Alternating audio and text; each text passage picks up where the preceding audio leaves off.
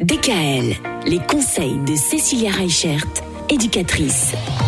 Cécilia, on parle aujourd'hui des difficultés scolaires. On est en vacances et on parle quand même de l'école. C'est terrible ça. Bah oui, parce que qui dit vacances, eh ben, dit souvent euh, faire les devoirs Eh oui. et euh, aussi faire le point sur ce qu'il y a eu depuis septembre. Ben, on se rend compte qu'il y a des chapitres qui passent plus ou moins bien avec nos enfants. Mais malgré tout, ben, pour certains, il y a quand même l'examen à la fin de l'année. Bah oui. Nous, troisième, ont le brevet à la fin de l'année. On va pas attendre le mois de mai pour faire toutes ces fiches récap des chapitres. Ah non. Donc profitez de ce temps des vacances pour faire le point avec vos enfants sur ce qui va et ce qui va pas. Prenez le temps avec eux déjà de les amorcer sur ces fiches de révision qu'ils auront besoin pour la fin de l'année.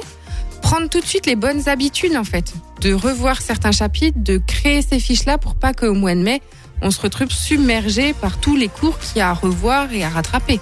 Et en même temps, ça vous permettra aussi bah, de faire le point sur qu'est-ce qu'on doit approfondir, qu'est-ce qui était compliqué, qu'est-ce qui était facile. Souvent, en plus, euh, au niveau des collèges, les parents, vous avez des accès numériques qui vous permettent de voir aussi les notes de vos enfants. Oui, On n'est plus obligé d'attendre le fameux bulletin parce que du coup, euh, ils ont plus le bulletin par trimestre maintenant, c'est par semestre. Donc c'est que deux fois dans l'année qu'on a le bulletin.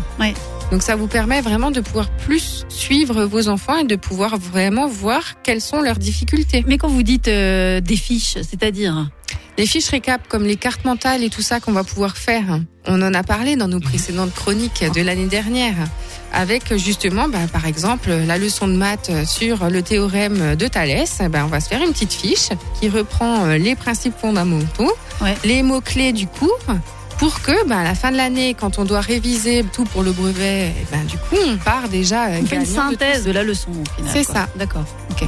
donc ça, ça va être euh, hyper important, surtout pour les, les plus grands, quoi. Et avec les plus jeunes, bah, ça permet de ne pas euh, accumuler un retard qui peut faire effet boule de neige. Mhm.